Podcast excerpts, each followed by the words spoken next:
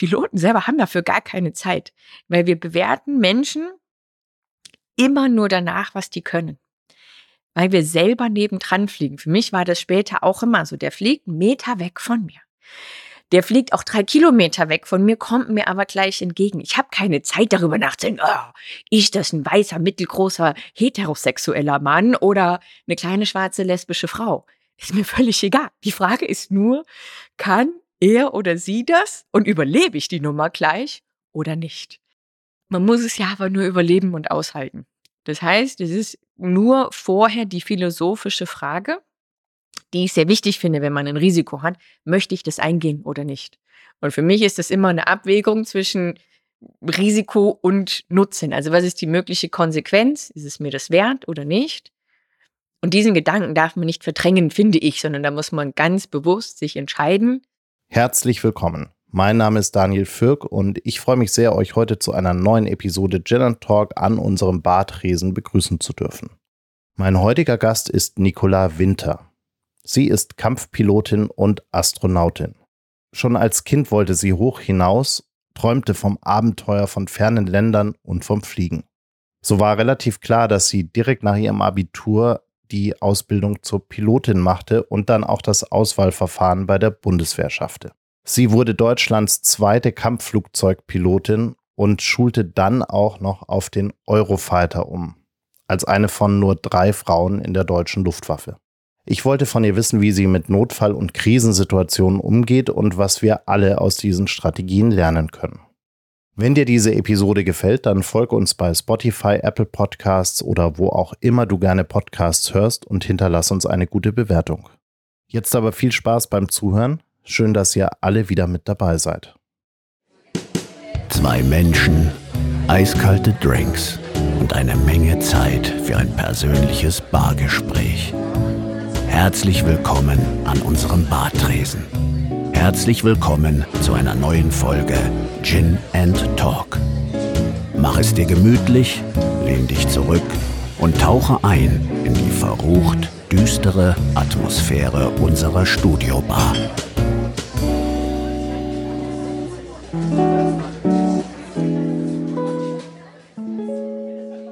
Liebe Nicola, ich freue mich sehr, dass wir uns heute hier treffen können und du dir die Zeit genommen hast, bei uns an der Bar vorbeizuschauen. Herzlich willkommen. Sehr gerne. Ich habe gehört, es gibt den besten Gin der Stadt hier. Da konnte ich nicht widerstehen. Auf jeden Fall einiges an Gin. Welcher der beste ist, das muss man dann mal herausfinden. Aber ich habe mich in der Vorbereitung, ist jetzt ein bisschen Klischee, aber ich bin dann in der Vorbereitung bin ich auf eine Frage gestoßen und die klingt so einfach. Ähm, aber ich bin gespannt, wie du darauf antwortest. Ich würde mich gerne mal wissen, wovor hast du eigentlich Angst? ich habe vor allem möglichen Angst. Das Lustige an Angst, warum ich auch gerade so gelacht habe, es hat zwei verschiedene Aspekte. Zum einen ist Angst völlig irrational, also habe ich auch Ängste, die gar keinen Sinn machen. Ich hatte ganz lang ziemlich schlimm Höhenangst.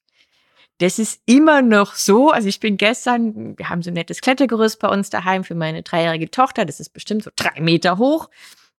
Bin ich raufgeklettert und mein Mann hat sich lustig gemacht, ob es schon reicht für die Höhenangst. Ja, weil die alle wissen, dass ich das nicht mag. Höhenangst ist die Angst, runterzufallen und hat auch was mit Kontrollverlust zu tun. Deswegen gar nicht so ungewöhnlich für Piloten. Ja, und solche Dinge habe ich natürlich auch. Das andere Witzige aber ist ja, ich kann nur mutig sein, ja, oder auch nur über Krisen sprechen, wenn man selber auch manchmal Angst hat oder Stress, ja. Also jemandem zuzuhören, sagt, hey, sei mutig, trau dich, der sich noch nie überwinden musste, weil er nicht wollte, also macht ja gar keinen Sinn. Das mit der Höhenangst ist natürlich interessant. Also du als Astronautin und Pilotin, äh, ist das dann so ein bisschen die, hast du mehr Vertrauen in die Maschine, die unter dir drunter ist und darauf aufpasst, dass du nicht runterfällst, als in dem Moment dann zu dir selbst, die da auf einem Balken irgendwo in der Höhe steht und runterfallen könnte? Nee, das ist tatsächlich die Fähigkeit, noch was kontrollieren zu können. Also am schlimmsten ausgeprägt ist das bei mir auf hohen Gebäuden. Albtraum meines Lebens war der Besuch auf dem Eiffelturm in Paris. Da war ich 13, ich weiß es noch wie heute, also so ein, da, da ist außen dran, ganz oben, so ein kleiner gläserner Fahrstuhl. Da fährt man dann hoch in 200 Metern Höhe. Oh Gott, ich bin tausend Tode gestorben.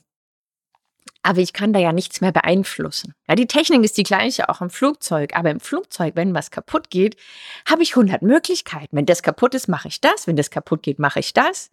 Das habe ich auch gelernt.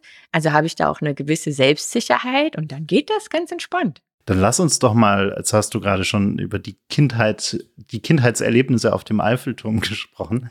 Ähm, lass uns doch mal vielleicht nicht ganz so weit zurückgehen, aber dahin zurückgehen, wo du gemerkt hast, du hast trotz der Höhenangst eine Faszination für die Fliegerei. Wann, wann ist das denn entstanden? Das zieht sich so durch meine ganze Kindheit. Ich habe schon so mit acht hatte ich so ein so ein Teppich, wie manche anderen so einen Straßenverkehrsteppich haben, hatte ich so einen Flugplatz und bin da einmal mit rumgefahren. Und dann wollte ich mit neun unbedingt ein fliegendes Auto bauen. Bin ich nicht besonders weit mitgekommen, aber die Faszination war da und ich habe wahnsinnig gerne Bücher gelesen über die frühen Flugpioniere, also über Emilia Earhart oder Hannah Reitsch, die ersten mal um die Welt geflogen sind. Das ist, das ist cool. Ferne Länder entdecken, Abenteuer erleben. Das will ich auch. Ich habe am Freitag vergangene Woche ein Gespräch geführt mit äh, Birgit Orts, die dann Steuerfahnderin geworden ist. Das ist, äh, glaube ich, äh, ja gar nicht, die, ich glaube, sie ist einen kleinen Tick älter als du, aber gar nicht mal so viel älter. Und die wollte eigentlich unbedingt Pilotin werden bei der Bundeswehr. Und als sie äh, das versucht hat, ähm, wurde ihr gesagt, nee, du hast da überhaupt gar keine Chance, also kannst ja komplett vergessen und sowas machen wir nicht und überhaupt und hm. Wie war das denn bei dir? Also wie konntest du da dann auch wirklich äh, quasi dich, dich behaupten äh, gegen ja doch einen Laden, der ja mh, hm, vielleicht zu der Zeit nicht so offen war? Gegen den Laden muss ich mich nie behaupten. Ich meine, zum einen ist natürlich Glück, ja, das ist die Gnade der späten Geburt. Hm, die Bundeswehr hat sich 2001 dann effektiv geöffnet für Frauen, nachdem sie in den 90ern darauf verklagt wurde. Und ich bin 2004 zur Bundeswehr gegangen. Es war also gutes, gutes Timing und sonst hätte es auch nicht geklappt. Und es ist so halb, halb. Weil wir sind da schon Menschen mit dummen Sprüchen dann entgegengekommen und so, aber nie die Piloten selber. Das waren immer Menschen außerhalb der Bundeswehr oder in der Bundeswehr weit weg von der Fliegerei. Piloten selber haben dafür gar keine Zeit, weil wir bewerten Menschen immer nur danach, was die können. Weil wir selber nebendran fliegen. Für mich war das später auch immer so. Der fliegt einen Meter weg von mir. Der fliegt auch drei Kilometer weg von mir, kommt mir aber gleich entgegen. Ich habe keine Zeit darüber nachzudenken, oh, ist das ein weißer, mittelgroßer, heterosexueller Mann oder eine kleine schwarze lesbische Frau? Ist mir völlig egal. Die Frage ist nur, kann er oder sie das und überlebe ich die Nummer gleich oder nicht? Das ist ein wahnsinnig guter Gleichmacher, den ich liebe in diesem Sinne, dass es wirklich nur auf Leistung ankommt. Und klar war das da auch so, ne? in dem ersten Moment, immer wenn eine neue Klasse zusammenkommt, die neuen Schüler treffen, sehe ich mal, ist Neue in seiner Dienststelle, da wirst du beäugt nach deinen Äußerlichkeiten, wie immer im Leben. Aber das tritt nach einer Woche in den Hintergrund und dann hast du den Klassenclown und die Klugscheißerin und äh, den Introvertierten und äh, den, der immer die Party macht.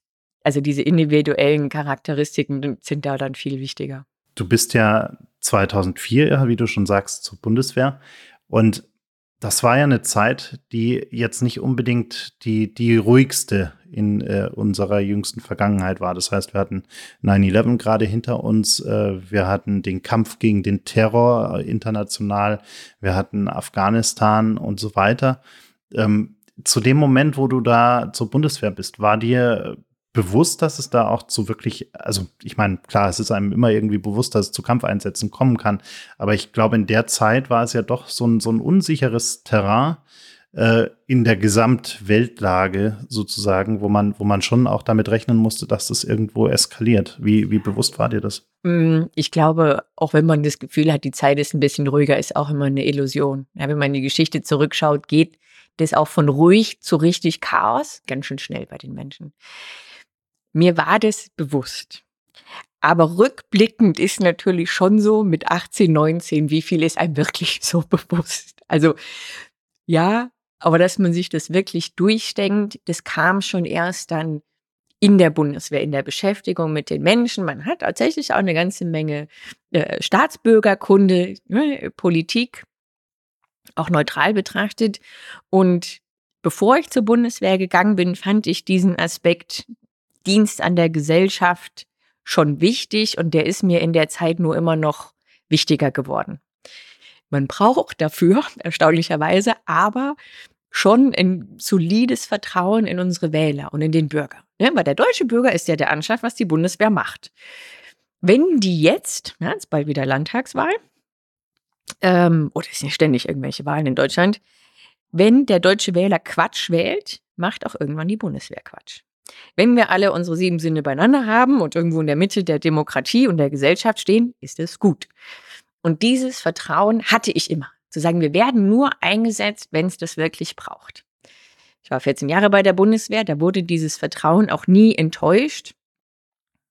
Eher im Gegenteil, dass ich oft gedacht hätte, naja, man hätte uns jetzt schon brauchen können und sehr viel Leid verhindern, indem man uns einsetzt, was dann nicht passiert ist. In Syrien zum Beispiel. Ja, und sagen können, das, hätten wir das Leid, hätten wir früher und schneller beenden können, als es getan wurde. Und das ist ja auch immer das Selbstverständnis. Natürlich, ich bin dann an Kampfhandlungen beteiligt, wie ein Polizist in eine Schießerei geraten kann, weil das ja Sinn macht, in der Annahme, dass da immer Menschen hinter mir stehen, die ich versuche zu beschützen. Und ich nehme mich selber als relativ fähig und sage, ich kann mich schon vor die stellen.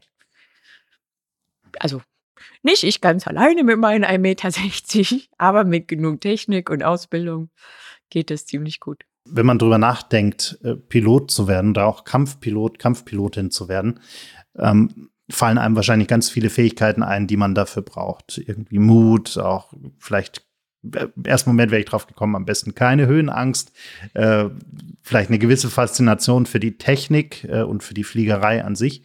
Gab es denn auch Fähigkeiten, wo du danach erst gemerkt hast, oh Mist, das brauche ich ja auch oder nicht oh Mist, aber gab es Fähigkeiten, die dich überrascht haben, dass sie so wichtig sind, die du vielleicht erstmal gar nicht so richtig auf dem, Sch auf dem Schirm gehabt hast? Ich habe da mit 19, Gott sei Dank, glaube ich, nicht so viel drüber nachgedacht und das reflektiert. Und so ein bisschen positiv, naiv ist manchmal eine gute Herangehensweise im Leben. Was, glaube ich, für viele erstaunlich ist, man meint ja immer noch, was du für goldene Hände haben musst, ja, wie toll ich koordinativ aufgestellt sein muss. Es ist tatsächlich so ein modernes Flugzeug, wirklich händisch zu fliegen, ist sehr einfach. Bräuchten wir zusammen zehn Minuten im Simulator, dann kannst du den fliegen, dann kannst du den starten und landen. Das ist nicht die Herausforderung. Die Herausforderung ist zum einen das Multitasking. Ich habe unendlich viele Informationen. Ich habe zwei, drei Kanäle auf dem Funk, die ich gleichzeitig höre, wo ich dann unterscheiden muss, wer sagt jetzt was zu mir, ist das relevant oder nicht. Ich habe zwei, drei Bildschirme vor mir. Ich sage, okay, da sind die Gegner, da ist der, wo ist mein eigener, wie viel Sprit habe ich, was ich alles gleichzeitig verarbeiten muss und im Blick haben. Das ist also sortieren, organisieren, extrem wichtig im Flugzeug. Das andere, man meint immer, oh, der ist Tom Cruise, das ist so ein einzelner Wolf auf der Pirsch. Ja, nein, nein, nein die Teamfähigkeit, die Fähigkeit, gut im Team zusammenzuarbeiten, wie so eine gut geölte Sportmannschaft. Oder da auch als Trainer effektiv agieren zu können, das ist für uns unglaublich wichtig. Also auch da, ja, je mehr Empathie ich habe, das wird nicht Mitgefühl, aber die Fähigkeit, mit anderen Menschen mitfühlen zu können, was brauchen die, was wollen die, wie bilde ich die aus, wie führe ich die, unglaublich wichtig für uns weil du gerade Tom Cruise angesprochen hast, wie geht's dir denn, wenn du in so einem äh, Top Gun-Film, jetzt war ja gerade Top Gun Maverick im Kino, wie geht's dir denn, wenn du da drin sitzt? Äh, wie, wie fern von der Realität ist denn das? Also gerade wenn wir uns diese, diese, äh, dieses Manöver anschauen, was dort geflogen worden ist, wo es ja dann darum ging, dieses Ziel zu zerstören. Ja, das ist wie immer, wenn man sich in einem Bereich gut auskennt. Ja, also bei fast allen so, so Militärpilotenfilmen denkt man sich, oh Gott, was für ein Quatsch. Meistens sind die Flugszenen ganz lustig, der Rest. Das ging mir auch immer bei Top Gun 1 so. Ich bin eine der wenigen, meine Kameraden sehen das anders, die diesen Film überhaupt nicht mag. weil die Charaktere total überzeichnet sind. Dann bringt er noch sein WSO um. Ja, die haben ja so konstruiert, der ist nicht schuld. Ja, aber irgendwie ist am Ende einer tot und er kriegt trotzdem eine Trophäe. Das ist gar nicht mein Ding. Aber Top Gun 2 ist richtig gut. Da hatte ich richtig viel Spaß drin.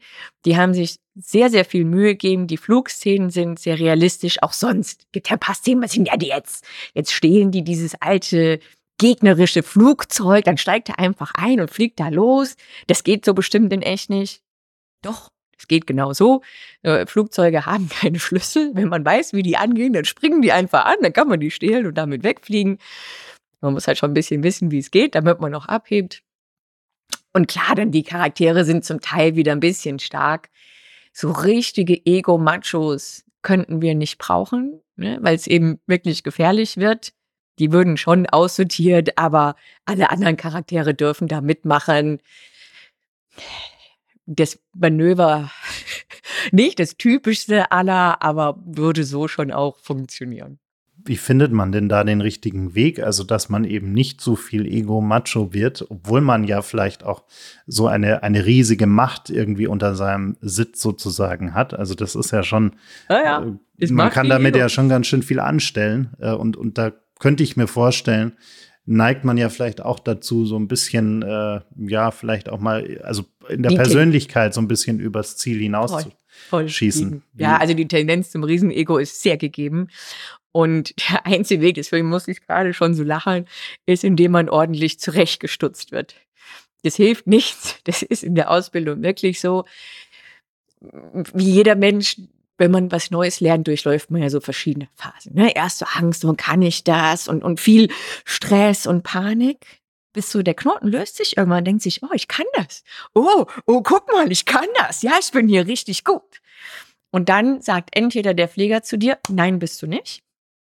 Das kann schmerzhaft werden, deswegen wollen wir das nicht. Das heißt, dafür sind eigentlich die Älteren, die Erfahrenen und die Ausbilder, Ausbilderinnen zuständig, die anderen ein bisschen im Griff zu behalten. Wir machen nach jedem Flug, jedem einzelnen Flug meiner Karriere ein Debriefing, eine sehr strukturierte Nachbesprechung. Die ist auch persönlich, weil mir immer gesagt wird, das hast du schlecht gemacht, das hast du schlecht, das hast du schlecht gemacht. Aber sie ist nicht angreifen. Also es geht nie darum, so du bist eine schlechte Pilotin, sondern das war heute nicht gut, was du getan hast. Das musst du morgen anders tun. Das ist ein ganz wichtiger Unterschied.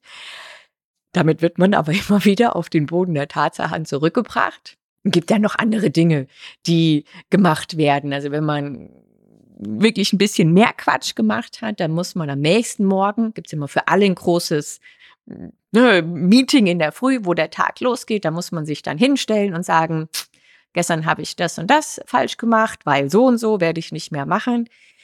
Und da steht auch irgendwann mal jeder vorne, weil jedem von uns das passiert, ja, das hält dann wieder bescheiden.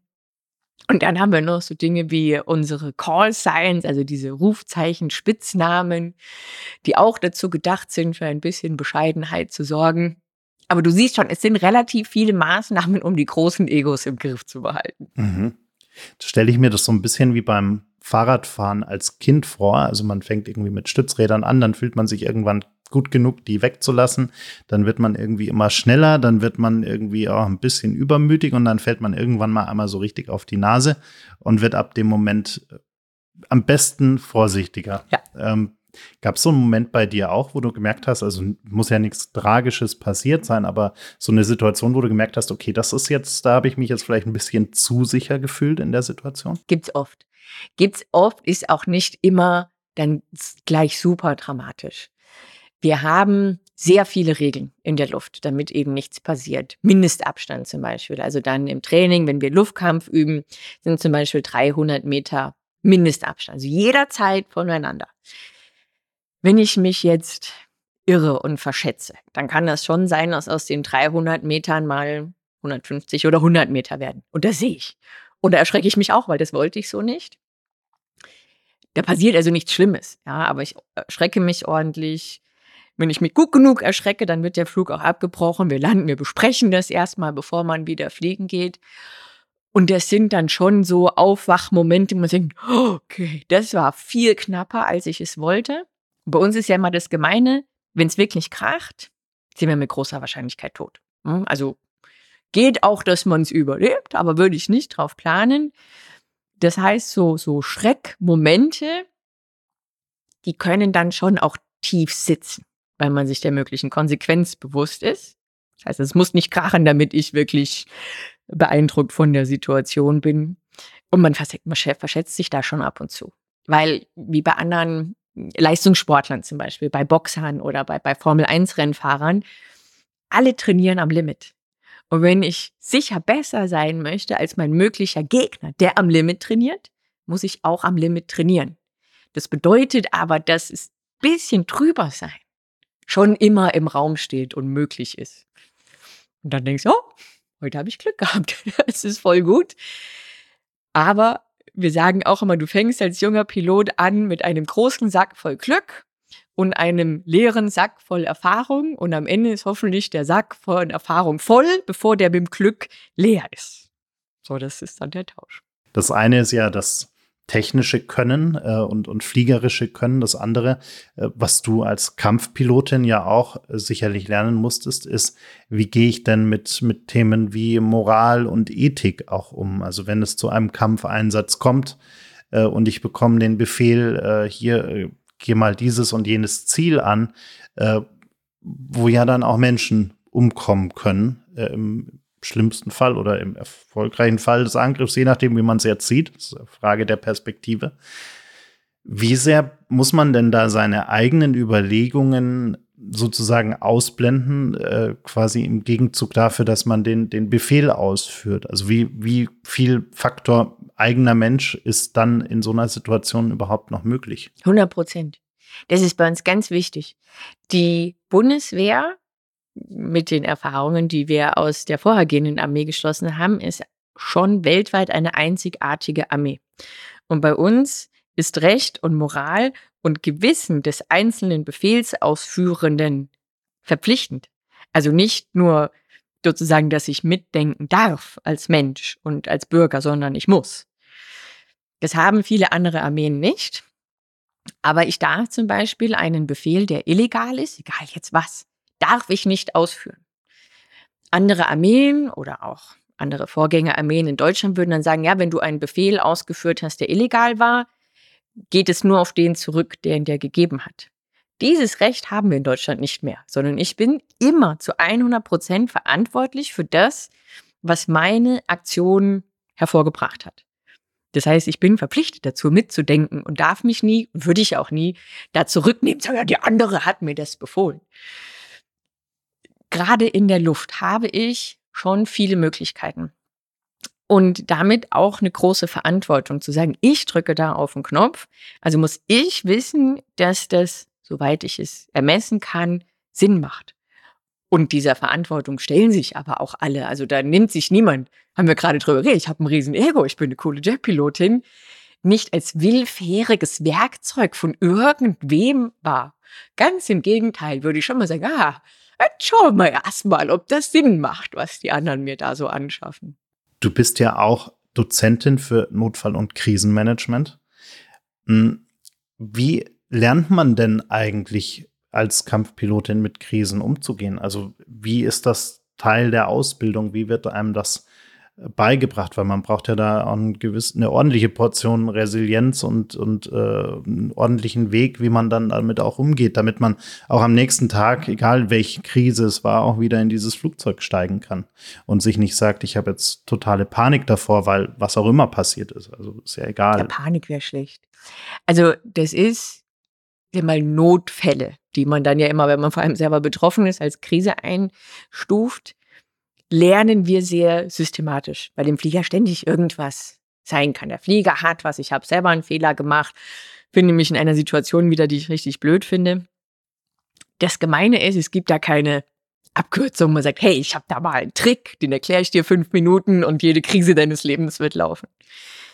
Sondern was wir machen, ist, dass jeden Tag in der Ausbildung ganz viel trainieren. Das kann man schon am Schreibtisch üben. Da setze ich mich mit dem Flugschüler hin und sage, hey, dein, Fl dein Flugzeug hat einen brennenden Motor. Was machst du? Und dann geht man es einfach Stichpunkt für Stichpunkt durch. Dann mache ich das, dann mache ich das, dann mache ich das. Dann kann ich den Stresslevel erhöhen, was sehr wichtig ist, weil in echt habe ich brutalen Stress. Stress bedeutet, dass ich nur die Hälfte meines Gehirns zur Verfügung habe. Also muss ich auch beim Üben irgendwie eine Situation schaffen, dass nur die Hälfte des Gehirns zur Verfügung steht, ne, damit die Situation für das Gehirn, für mein Denken realistisch ist. Ja, das kann man auch am Tisch ganz gut machen. Das machen wir, indem wir alle Flugschüler, das sind so zwölf Stück, an einen Tisch setzen. Und dann sage ich, okay, hier ist die Situation und zeige auf einen. Und der eine muss dann aufspringen, alle anderen gucken zu. Und diesen Notfall Schritt für Schritt richtig bearbeiten. Wenn er sich auch nur verspricht, wenn er irgendwie stolpert oder äh oder im sagt, dann ist er durchgefallen. Dann darf an dem Tag nicht fliegen gehen. Völlig künstlich, ja, aber macht Stress. Dann kann ich das im Simulator machen und dann kann ich das zum Teil auch in der Luft üben. So, das ist das. Und da, was dann da schon dazugehört, ist auch immer viel Theorie. Also Human Performance würde man das auf Neudeutsch nennen. Was bringt mich als Mensch dazu, obwohl ich eigentlich eine gute Entscheidung treffen möchte, schlechte Entscheidungen zu treffen? Warum irre ich mich? Und Wissen, Wissen hilft nicht immer, aber es macht es schon mal viel besser. Jetzt haben wir ja alle nicht immer nur einen guten Tag, äh, sondern manchmal wacht man auch auf und denkt sich, boah, nee, heute irgendwie, äh, keine Ahnung, was los ist, aber geht gar nicht. Äh, ich könnte mir vorstellen, dass es gerade als äh, Pilotin äh, ein Riesenthema ist, dass man dann auch wirklich ehrlich damit umgeht und dann auch ehrlich kommuniziert und sagt, nee, heute ist irgendwie, geht nicht, wäre keine gute Idee, wenn ich in so ein Flugzeug steige. Ähm, inkludiert aber ja auch, dass man quasi seine eigene Verletzlichkeit, seine eigene, äh, ja, seine eigene vielleicht in der Situation fehlende Perfektion, äh, wo wir auch wieder zu dieser Ego-Nummer kommen, äh, sich eingesteht und auch an andere kommuniziert. Wie, wie lernt man denn damit umzugehen? Das ist die reine Gruppendynamik. Ne? Das muss die Gruppe vorleben. Auf Neudeutsch würde man auch von psychologischer Sicherheit sprechen, dass alle in der Gruppe sich einig sind, dass wir das so machen. Ich war schon in verschiedenen Einheiten und die, die das wirklich voll leben, sind am effektivsten und auch die, wo das Arbeiten am meisten Spaß macht. Bei uns ist ja wirklich so, man, ja, knallharte Typen. Aber wenn ich mich irre, wenn ich sage, ja, mir geht's nicht so gut, aber gehe ich trotzdem fliegen, wette ich mein eigenes Leben darauf, dass das gut geht, obwohl ich nicht fit bin. Das ist eine hohe Wette. Das machen wir nicht. Also, ah, wenn man, wenn, wenn sie es vermeiden lässt. Und tatsächlich ist es so, gerade in den guten Einheiten, dass Piloten totale Diven sind, so aller Mariah Carey. Gerade beim kleinsten Stupfen kommen die immer. Ich meine, es sind halt auch viele Männer, aber hm, ich sterbe, ich sterbe, ich muss mich jetzt daheim wieder ins Bett legen und rufen, nein, ich kann nicht. Das ist ja aber genau richtig. Ne? Das haben wir auch schon lange vor Corona natürlich gelernt.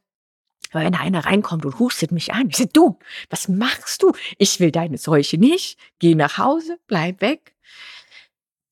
Ist bei den rein psychologischen Themen natürlich schon etwas schwieriger, aber so ähnlich.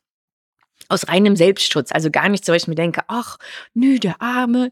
Aber wenn einer eine schlechte Zeit hat, Depression kann auch jedem passieren zum Beispiel, dann kann ich ja nicht, ich, ja, das will ich jetzt nicht wissen, lass doch mal den depressiven Piloten an meinen Flügel fliegen. So, äh, nein, möchte ich schon wissen. Und wir leben in der Realität. Wenn ich wissen möchte, wie es jemandem geht, muss ich dem auch immer eine Rückkehrmöglichkeit geben. Haben wir gesagt, das ist stigmatisiert. Wenn du einmal sagst, dass du was hast, darfst, dann sagt er es natürlich nicht. Ja. Und da ist wieder das Schöne, der, das Flugzeug als Gleichmacher. Aber wenn ich so ein Problem nur lange genug ignoriere oder die falsche Kultur lebe, rächt sich das auf Gedeih und Verderben. Dann kommt auch niemand. Und es lohnt sich deswegen auch sehr, das richtig zu machen, weil du dann merkst, wie das Team zusammen lebt und ne, gute Performance leistet und eben niemandem oder die, die Chance, dass jemandem was passiert, sehr, sehr gering wird. Nach den 14 Jahren hast du irgendwann gesagt, okay, ich mache jetzt mal was anderes. Äh, bist dann in die Unternehmensberatung auch gegangen äh, und hast dann, und da kommen wir dann gleich nochmal dazu, äh, auch eine Ausbildung als Astronautin gemacht und, und bist heute auch Astronautin der Reserve. Sprechen wir gleich drüber. Aber erstmal der Schritt, warum denn ausgerechnet in eine Unternehmensberatung? Naja, das war dann schon spannend. Ich hatte ja bis dahin nur einen einzigen Beruf. Mit 19 zur Bundeswehr saß ich dann so nach 14 Berufsjahren, da Anfang 30, mal, was machst du denn jetzt? Und ich hatte Fliegen gelernt, ich hatte Führen gelernt, ich habe Technik gelernt, ne? ich habe ein Ingenieurstudium. Was fehlt denn jetzt noch, um die Welt so wirklich zu verstehen? Und mir hat gefehlt, wie verdienen Unternehmen Geld? Wie funktionieren so große Unternehmen? Das ist ein großer Teil davon, was bestimmt, wie unsere Gesellschaft funktioniert, wie unser Land funktioniert. Okay, und wo kann ich das am besten lernen? In der großen Unternehmensberatung. Ja, dann sieht man drei Monate das Unternehmen und drei Monate das Unternehmen. Und das habe ich da auch wirklich gelernt. Ja, Crashkurs, Mini-MBA, wie, wie verdient man Geld, wie funktionieren Kapital, Investment, Zinsen.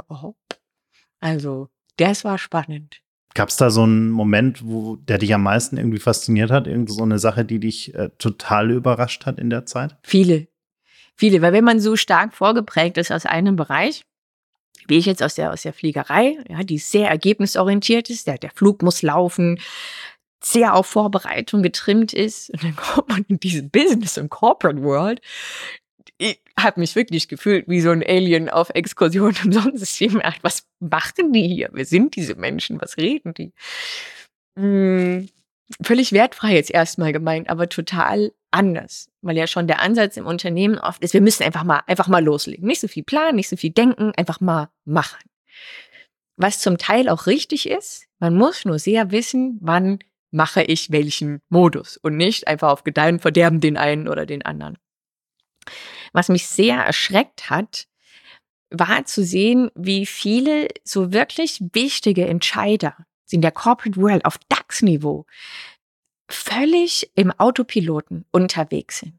Also wir kommen dahin als Berater, wir machen einen guten Job, wir bereiten die Entscheidung vor und dann ist schon völlig klar, es wird das entschieden, was wir da vorbereiten. Weil die kommen ins Meeting schon mal eine Viertelstunde zu spät, dann klappen die das Handy auf, dann klappen die den Laptop auf, dann machen die noch eine E-Mail nebenbei, dann sind die noch in einem anderen Meeting. Und mit viel Glück hören die mit einem halben Ohr zu, was wir da vorstellen. Und nicken das halt am Ende ab. Aber dass sich mal jemand zumindest eine halbe Stunde nur in diesem Meeting auf das Thema einlässt und das voll durchdenkt und mit uns mitdenkt, macht das jetzt so Sinn. Und das ist für mich auf der Ebene ihren Job machen, die Strategie entscheiden, habe ich da so nicht immer gesehen. Und das fand ich völlig krass. Zu sehen, dass bestimmt nicht alle, aber schon einige Unternehmen in unserem Land völlig da im Autopilot Blindflug wie so ein Tesla auf der Straße entlangfahren, ohne dass einer steuert. In der Bundeswehr, gerade auch in dem Bereich, in dem du unterwegs warst, ist Leadership ja wahrscheinlich ziemlich effizient äh, und, und auf kurze Wege getrimmt und, und darauf, dass jeder klar versteht, was der andere will. Zumindest sollte es im besten Fall so sein. Ähm, und, und Befehlsketten, die irgendwie eingehalten werden müssen und so weiter und so fort. Das, was du beschreibst, ist eine sehr irgendwie so Leadership im Autopilot, aber diese Komplexität an Leadership, wo jeder irgendwie nochmal mitreden möchte. Und dann gibt es da noch irgendwie jemanden, der irgendwelche politischen äh, Quereleien hat oder irgendwelche Leichen im Keller hat, die man irgendwie beachten muss. Das muss doch für dich der, der totale äh, Culture Clash gewesen sein, oder? Nee, das war der einzige Punkt, der kein Culture Clash war. Das ist, weil das ist einfach, wo viele Menschen sind. Wir haben ja die Fliegerei, ne? kleine Teams, gut ausgebildete Leute, so. Aber Bundeswehr, deutsches Militär, sind 200.000 Soldaten. Das haben wir schon immer so gemacht. Das ist nichts anderes als ein großes, altes deutsches Unternehmen. Tatsächlich einige große deutsche alte Unternehmen wurden halt genau nach diesem Vorbild geformt. Aber das haben wir schon immer so gemacht. Der Herr General wünscht das so, der will das so. Nee, den darfst du das nicht fragen. Nee, das ist nicht meine Zuständigkeit. Das ist alles ganz normal an der Tagesordnung. Und in diesem Umfeld versuchen wir jetzt trotzdem aus nicht immer idealen Ressourcen und Mitteln was richtig Gutes zu machen.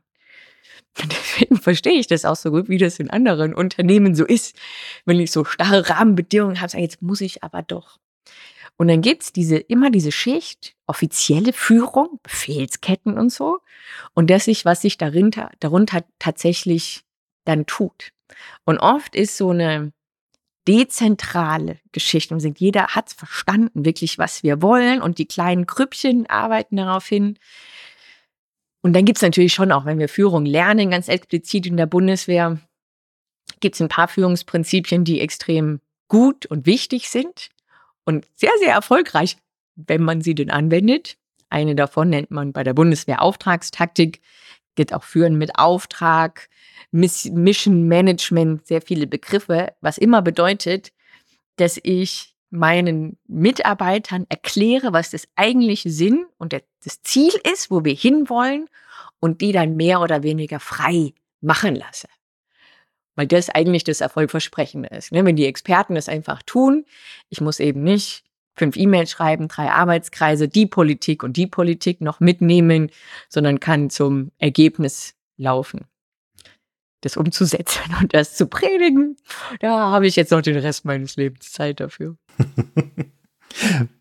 Weil mir die Frage gerade so in den Kopf geschossen kam, äh, wo wir über Autopilot gesprochen haben, nochmal äh, kurzes Off-Topic zum Fliegen zurück. Hat so ein Eurofighter eigentlich einen Autopilot? Ja, Eurofighter hat einen Autopilot, aber einen sehr rudimentären. Also so schön wie im Airbus, ja. So, oh, ich bin in, in München, ich möchte nach New York, duck, duck, duck, duck, duck, und dann fliegt er dich nach New York. Leider nein, leider gar nicht. Aber ich kann dem sagen, ich bin auf der Höhe, halte bitte die Höhe, ich bin auf dem Kurs, halte bitte den Kurs. Das geht. Also ich kann schon und ich muss auch oft die Hände wegnehmen, was aufschreiben, was umstellen. Aber richtig mitdenken ist an der Stelle im Flugzeug nicht vorgesehen. Irgendwann hast du dir gesagt, äh, Fliegen innerhalb der Atmosphäre ist zwar schon ganz cool, aber lass uns doch auch mal nach außerhalb gehen. Ja. Und hast dann eine äh, Astronautenausbildung angefangen, also hast an einem Wettbewerb mitgemacht und hast dann diese Ausbildung angefangen. Äh, wie wie kam es denn da überhaupt dazu? Ja, die kurze Antwort ist einfach, weil das geil ist, oder? ich tatsächlich war Astronautin sein nie mein Kindheitstraum, sondern der war wirklich da als Pilotin fremde Länder entdecken. Und in der Ausbildung zur Jetpilotin ist mir dann immer mehr klar geworden, dass sehr viele Astronauten vorher Jetpiloten waren. Und dass das jetzt nicht mehr so weit weg ist und vielleicht nur noch 50 Prozent lächerlich, wenn ich dann sage als Erwachsener, jetzt will ich Astronautin werden. Tja, irgendeiner muss den Job ja machen. Auch coole Typen, will ich auch. Kann man leider so nicht planen, weil es wirklich sehr wenig Auswahlverfahren dafür gibt, extrem wenig Jobs. Und ich hatte 2017 zum ersten Mal die Gelegenheit, das auszuprobieren. Und dann ist ja so ein bisschen, was habe ich denn Besseres mit meinem Leben zu tun? Gar nichts. Was ist der mögliche Hauptgewinn für Astronauten im Moment, ist der Flug zum Mond, oder? Und wie abgefahren, außerirdisch abgesetzt, mir fallen gar nicht genug Worte dafür ein, wäre das wirklich mal auf dem Mond zu stehen und dann zu gucken, oh, die Erde auf so einem anderen Himmelsgestirn das fände ich schon, ja, völlig, also, aber sehr lohnenswert. Okay, dafür kann ich mich jetzt noch mal ein bisschen anstrengen. Das Lustige ist, auf dem Weg zur Astronautin muss man so viele schöne andere spannende Dinge machen, dass auch der Weg sich halt lohnt. Einfach sagen, dafür stehe ich auf und dann passieren ganz viele andere tolle Dinge in meinem Leben. Mega. War die Ausbildung am Ende härter oder leichter, als du dachtest? Bisher war die leider leichter weil ich sie bisher noch nicht fertig machen durfte. Das erste Projekt, an dem ich teilgenommen habe, ist damals am Geld gescheitert. Da sind wir nicht ins All geflogen. Bin ich 2021 bei der ESA, bei der Europäischen Raumfahrtagentur, wieder Astronautin geworden. Dann hat Deutschland gesagt, ne, wir brauchen gerade keine Astronauten. Ne. Du kommst in den Pool, wir rufen dich an, melde dich nicht. Ähm, jetzt durfte ich mal so ein Paradeflug. Also Gerade letzte hab, Woche hast du. Ja, Parabelflug gemacht. Das sind total spannende Ausbildungsabschnitte, aber wirklich wie bei den Jetpiloten so eine intensive, vollständige Ausbildung mit einem Raketenstart am Ende. Das gab es leider noch nicht. Deswegen war mir das noch zu einfach bisher. Äh, du hast es gerade angesprochen, letzte Woche hast du den Parabelflug gemacht. Äh, was ist das, also vielleicht für diejenigen, die gar nicht wissen, was es ist, vielleicht kannst du ganz kurz ja. äh, in einem Satz erklären, was es ist äh, und, und wie sich das anfühlt. Ja, also in der Kategorie unnützes Wissen, was ist ein Parabelflug? Das heißt so, weil man mit dem Flugzeug eine mathematische Parabel beschreibt. Es ist so eine Flugkurve. Wenn man einen Ball wirft, macht er das auch. Es geht nach oben, dann geht es wieder nach unten. Im Flugzeug steige ich im 45-Grad-Winkel nach oben und dann lässt man sich wieder so nach unten fallen. Führt dazu, dass man oben schwerelos ist. In dem Fall, also wie wir das gemacht haben, 22 Sekunden lang. Davon haben wir 31 Stück gemacht. Also 31 Mal hoch, wie nach der Bahn. Hui, und dann wieder runter. Und dann wird abgefangen und wenn dem Abfangen drückt er dann immer richtig rein. Da kann einem schlecht dabei werden, muss aber nicht. Und dann ist es ein völlig das ist wirklich schwierig zu beschreiben, weil es dazu keinen richtigen Vergleich gibt sonst. Wie, was es bedeutet, wenn man als Mensch einfach schwerelos wird. Man wiegt nichts mehr, man kann sich am Boden abstoßen, man schwebt zur Decke, man kann sich links abstoßen, schwebt nach rechts. Total lohnenswert. Die beste Analogie ist vielleicht noch, wenn ich in, in, in Salzwasser schwebe. Also ich schwimme, ich schwebe, ich werde wirklich getragen. Der Unterschied ist, in, in Wasser kann ich mich am Wasser ja fortbewegen. Ich kann schwimmen, dann geht's weiter. Habe ich in der Luft nicht. Ja, da ist kein, kein richtiger Widerstand im Weg, so dass ich, ah, wenn ich jetzt gar nichts mehr anfassen könnte in dem Raum, in dem ich schwebe, würde ich da einfach hängen bis in die Unendlichkeit. Ähm, aber es ist halt auch viel leichter wenn ich in Luft schwebe, dann kann ich auch besser atmen als im Wasser. Also, und man kann dann Überschläge machen und links und rechts. Ich hatte wieder, ich hatte die höchste Zeit. Ist auch ernsthafte Ausbildung. Aber schon, schon sehr bereichert wenn du im Flugzeug unterwegs bist, äh, gerade in so einem Kampfjet, dann gibt es ja irgendwie in Notfällen immer noch die Möglichkeit, da irgendwie sich rauszuschießen äh, und im besten Fall irgendwo zu landen, wo man nicht allzu verletzt dann da unten ankommt. Äh, oder man kann noch irgendwie eine Notlandung machen oder irgendwie sowas. Wenn ich mit so einer Rakete ins All geschossen werde, dann ist um mich herum eigentlich nicht viel außer der Tod, wenn man mal ganz ehrlich ist. Und wenn irgendwas schief geht, ist die Wahrscheinlichkeit, dass man da irgendwie, also wenn was Gravierendes äh, schief geht, ist die Wahrscheinlichkeit, dass man da lebend rauskommt, eigentlich null. Macht es im Kopf noch mal was? Also bereitet man sich darauf anders vor? Oder war das für dich so eine Geschichte, naja, hm, äh, also das Risiko schwingt halt irgendwo mit, äh, das war aber davor auch schon da und, und da mache ich jetzt, also macht es für dich einen Unterschied? Ob jetzt äh, Raumfahrt oder Kampfjet? Ja und nein. Ich meine, das sind viele verschiedene Aspekte. Zum einen, das wissen vielleicht viele auch nicht, haben solche Raketen oben die Kapsel dran, da sitzen die Astronauten drin, die haben auch einen Fallschirm. Ne, also wenn es schief geht und man hat Glück, kann man diese Kapsel noch absprengen und landet damit wieder. Also ich habe schon so eine Art Schleudersitz auch dabei. Das Risiko eines Raketenstarts ist klein, aber nicht null, nicht vernachlässigbar. Und irgendwie schon drastischer als beim Fliegen, weil Fliegen als Pilotin gehe ich ja jeden Tag und habe das voll im Griff. Raketenstart, selbst wenn ich die große Astronautenkarriere hätte, zwei, dreimal vielleicht. Und dann muss ich mich sehr auf viele andere Menschen verlassen. Ne? Die Ingenieure, die das bauen, die das überwachen. Man ist also fremdbestimmter. Deswegen schon ein krasserer Moment. Und wenn ich dieses Privileg in diesem Leben nochmal habe, werde ich mit Sicherheit ordentlich nervös und ganz schön aufgeregt sein. Jetzt habe ich 2000 Stunden Kampfflugzeug, also das Gesicht wird eine Maske, man wird mir das nicht ansehen, aber der Puls wird 180 sein. Man muss es ja aber nur überleben und aushalten. Das heißt, es ist nur vorher die philosophische Frage, die ich sehr wichtig finde, wenn man ein Risiko hat, möchte ich das eingehen oder nicht? Und für mich ist das immer eine Abwägung zwischen Risiko und Nutzen. Also was ist die mögliche Konsequenz? Ist es mir das wert oder nicht? Und diesen Gedanken darf man nicht verdrängen, finde ich, sondern da muss man ganz bewusst sich entscheiden. Eben meine Entscheidung dann sagen, also wenn es dann zum Mond geht oder ins Weltall, dann ist das so eine große Geschichte und für mich so viel wert, dass ich dieses Risiko schon bewusst und gerne eingehe. Wäre jetzt bei einem Bungee-Sprung was anderes. Wir sagen, na, der Süchterst runter und nee, nee. Also, das heißt, ich gehe nicht jedes Risiko einfach ein, weil ich es gut finde. Ganz im Gegenteil. Aber manche Risiken lohnen sich einfach. In der Raumfahrt hat sich ja eine ganze Menge getan in den letzten äh, ja, 10, 15 Jahren.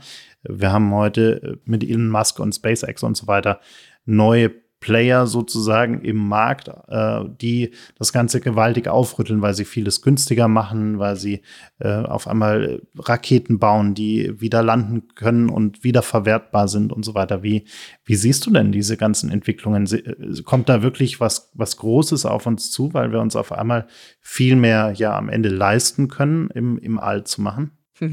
Es könnte da was Großes auf uns zukommen da ist wirklich schon sehr, sehr viel passiert und Elon Musk hat da eigenhändig mehr für die amerikanische Raumfahrt getan als die meisten Menschen vorher zusammen. Und die Deutschen und wir Europäer können davon profitieren. Im Moment wollen wir es noch nicht so richtig. Und es ist natürlich trotzdem immer ein Kampf zwischen, was kann ich gewinnen und wie viel kostet mich das? Raumfahrt ist immer noch teuer und schwierig und man braucht sehr viel Mut und Zukunftsvision, um zu sagen, das lohnt sich. Ja, die Amerikaner haben den Vorteil, die haben ein großes, reiches Land und damit sehr viel Schlagkraft und erreichen deswegen auch sehr viel. In Europa stehen wir da eigentlich auf gleicher Stufe, aber mit 22 Ländern, die die ESA unter sich vereint, was mit 22 verschiedenen Kulturen äh, und Ideen, wie das gehen kann, schon eine andere schwierige Sache ist. So, und die, auch die Franzosen verstehen das und die Polen, das, ah, geil, Mond, da wollen wir mit. Die Deutschen sind immer so ein bisschen skeptisch, ne? Wir wollen bodenständig und Star Trek und der Captain Kirk, das ist alles Science Fiction und die schauen wir gerne. Aber machen jetzt? Uh, nee, da kann man Geld verdienen? Nee, das finde ich, also das ist, das ist ganz absurd. Lass das mal nicht machen. Da stehen wir uns selber im Moment ziemlich im Weg. Wir haben einige Unternehmen, die könnten das richtig gut, aber so der richtige Pioniergeist und, und Aufbruchsstimmung ist im Moment noch nicht da. In den letzten Wochen gab es ja auch einige Meldungen, äh, was zum Beispiel die Entdeckung eines neuen Planetens angeht, der äh, im besten Fall äh, Wasser und, und sogar irgendeine Art von, von Organismen äh, auf sich hat. Wie, wie verfolgst du denn solche Nachrichten? Äh, wie viel Faszination hast du für das Thema außerirdisches Leben oder vielleicht auch die Vision, dass wir selbst irgendwann mal diesen Planeten hier verlassen müssen, in welcher Form auch immer. Äh, also all diese Science-Fiction-Ideen, die vielleicht irgendwann mal vielleicht sogar real werden könnten oder auch nicht, wie auch immer. Aber wie verfolgst du all solche Nachrichten und Entwicklungen? Mit sehr viel Faszination. Das Spannende ist immer an, an Wissen, je mehr ich weiß, desto mehr Spaß macht das. Ja, und ich sage, oh, die haben da, jetzt haben die da irgendwelche Bakterien gefunden. Haben wir ja noch nicht, aber ne? dann ist es für die normale so, aha, da haben es Bakterien gefunden. Die finde ich in meiner Küche auch. Ja. Was das bedeutet, weil das Spannende ist ja nicht, finde ich da Leben oder nicht. Vermutlich jetzt nicht die Art Leben, mit dem man sich unterhalten kann. Sondern das Spannende für die Frage für uns wirklich essentiell wäre doch, hat dieses Leben auch eine DNA oder nicht? Also diese Moleküle, aus denen wir zusammengesetzt sind. Weil, wenn wir uns jetzt mal vorstellen, die finden das und es ist genauso aufgebaut wie alles, ja, alles Leben auf der Erde ist gleich und hat alles eine DNA, würde das ja bedeuten, wir sind außerirdischen Ursprungs. Wenn wir das jetzt finden und das ist ganz anders aufgebaut, wir sagen, aha, dann ist Leben wirklich an zwei verschiedenen Orten im Universum parallel, unabhängig voneinander entstanden. Wäre auch eine völlig abgefahrene Erkenntnis. Deswegen ist es doch so spannend. Ist ja einfach nur unsere eigene Geschichte verstehen. So, ganz anderes Thema Planet B. Ne? Jetzt haben wir Elon Musk, wir besiedeln den Mars. Ich sage, das ist geil, lass das machen mit so einem Milliardär, der hat unendlich viel Ressourcen. Wenn der herausfindet, wie wir den Mars terraformen können, also Atmosphäre beeinflussen, sehen, dann können wir das auf der Erde auch.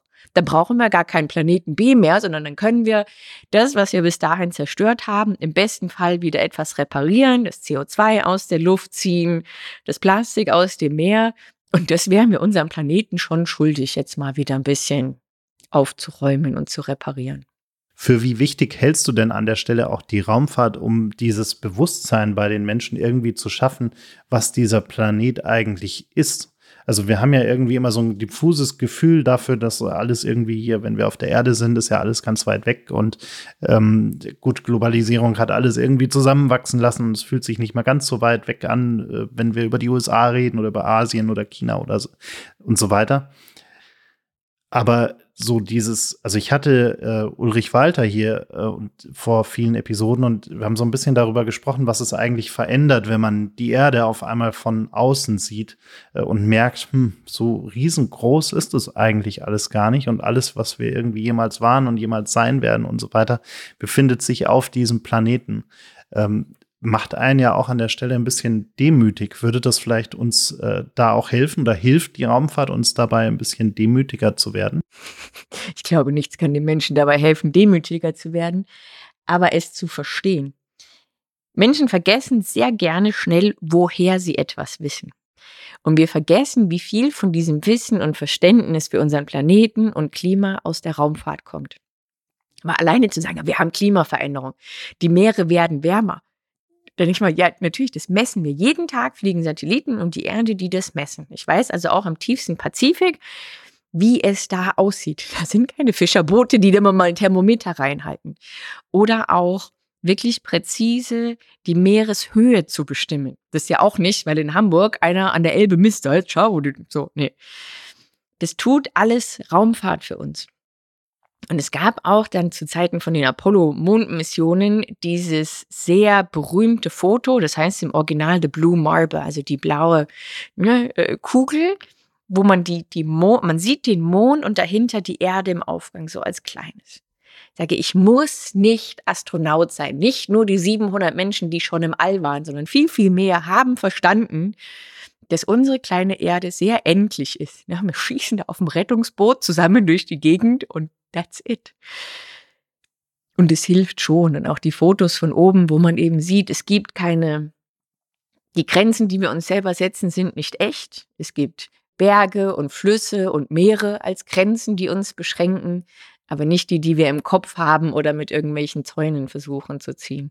Wenn wir zum Abschluss noch mal kurz auf die, die irdischen Probleme zurückkommen und die sehr, sehr nahen Probleme zurückkommen. Ich könnte mir vorstellen, wenn du jetzt in so eine wie auch immer geartete Krisensituation kommst, äh, rattert da in deinem Kopf erstmal so, ein, so eine Art Checkliste ab, so nach dem Motto, ist das jetzt ein Triebwerksausfall, ist es lebensbedrohlich? Wenn nicht, dann hm, ist es ja erstmal gar nicht so wild. Äh, also erstmal runterkommen und, und irgendwie die Situation neu ordnen. Also ist da was, was wir, was wir vielleicht alle davon lernen können, wie, wie du gelernt hast, mit, mit Krisen umzugehen? Ja, also ich weiß nicht, ob jemand anders was davon lernen kann, aber die erste Frage, rattert da in meinem Kopf eine Checkliste ab? Ja. Ist ja bei Piloten so. Wir tun ja nichts anderes als Checkliste lernen, damit ich sie dann abrufen kann. Und wenn ich selber auf eine Krise treffe, privat oder beruflich, im Straßenverkehr, ja, mir passiert irgendwas, was ungut ist und nicht geplant war. Das ist immer die erste Frage, die ich mir stelle. Sozusagen, wie dramatisch ist das? Kann ich noch an meinen Plänen, die ich vor 20 Sekunden noch hatte, noch festhalten? Oder muss ich alles fallen lassen und mich nur diesem Problem widmen? Das ist immer das erste Wichtige, auch bewusst zu sagen, jetzt, jetzt, jetzt schaffe ich es nicht mehr zum Abendessen, weil ich bin gerade hinten einem voll draufgefahren. Hilft nichts, kann ich keine Fahrerflucht begehen, muss ich hier bleiben. Meine Pläne ändern sich, mein Leben ändert sich. Und dann ist das nächste Spannende immer, man hat immer eine kurze Schrecksekunde, manchmal auch länger, in dieser Schrecksekunde mal nichts zu tun. Ja, also man sagt bei den Piloten Kontrolle behalten, Flugzeug weiter fliegen, im Rest des Lebens bedeutet das vor allem, macht die Situation mal nicht schlimmer. Nicht Panik, nicht schreien, nicht rennen, einfach okay? durchatmen. Und dann sagen, was kann ich denn jetzt noch kontrollieren? Weil wir Menschen fangen dann gerne an, so zu jammern und sagen, was ich alles nicht mehr kann und was jetzt alles schlecht ist und sagen, nee, bringst, bringt dich nicht weiter. Ja, es ist wie, FC Bayern spielt auf dem Platz, 92. Minute. Ich brauche noch nicht das Spiel Revue passieren lassen, solange es noch läuft. Solange keiner abgepfiffen hat, es geht weiter. Wir konzentrieren uns nur darauf, was kann ich tun, was kann ich beeinflussen, was kann ich kontrollieren. Und dann versuche ich selbst halt das Kleinste, was mir einfällt, was ich irgendwie besser machen kann. Und wenn die Situation irgendwann vorbei ist, dann kann ich an die Bar gehen und einen trinken ähm, und zittern, das Revue passieren lassen oder meinen Freunden ganz aufgeregt davon erzählen. Aber immer erst hinterher. Das ist doch mal eine gute Checklist, die wir uns vielleicht alle ein bisschen einprägen könnten. Und ich danke dir sehr für die vielen, vielen spannenden Einblicke, die wir in die unterschiedlichsten Bereiche deines Lebens, deiner eigenen Historie bekommen konnten. Danke. Sehr gerne. Das war's leider schon. Die letzte Runde ist ausgetrunken, das Gespräch zu Ende. Vielen Dank fürs Zuhören. Bitte nimm Rücksicht auf die Nachbarn und sei leise, wenn du die Bar verlässt. Aber vergiss auf keinen Fall, den Abonnieren-Button zu klicken.